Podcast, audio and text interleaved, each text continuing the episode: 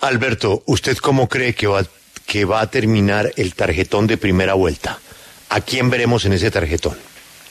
A Petro y a Fajardo. ¿Y a quién más? Porque tienen que salir de- tres candidatos. A, a Fajardo por el centro. Sí, Petro, eh, Fajardo, Y Fico. por- Fico por la derecha. Sí. Ok.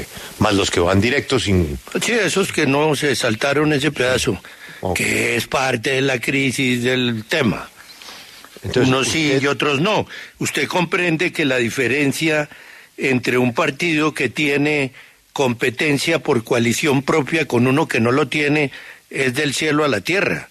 Petro no necesitaba para nada buscar eh, coalición para mostrar su fuerza. Sin embargo, mueve a su eh, masa electora, como lo hizo en la eh, elección pasada, donde también forzó una eh, competencia partidista para mover el partido.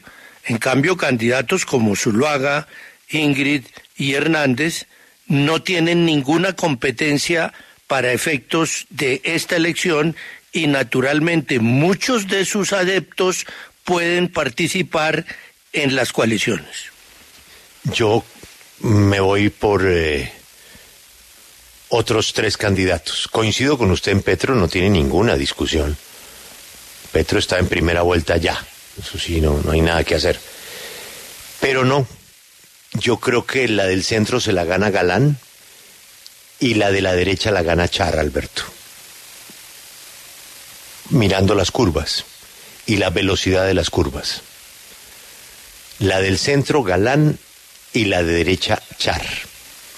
Y por supuesto la de izquierda Gustavo Petro. Le escribe el abogado Bucaramanga. Muy sencillo, Alberto. El doctor Casas está en lo cierto. Hay que pagar la recompensa. Hubo acto administrativo, Alberto. Pero por supuesto. O si no, que se tenga una demanda en el contencioso del alcalde de Raca Mandaca.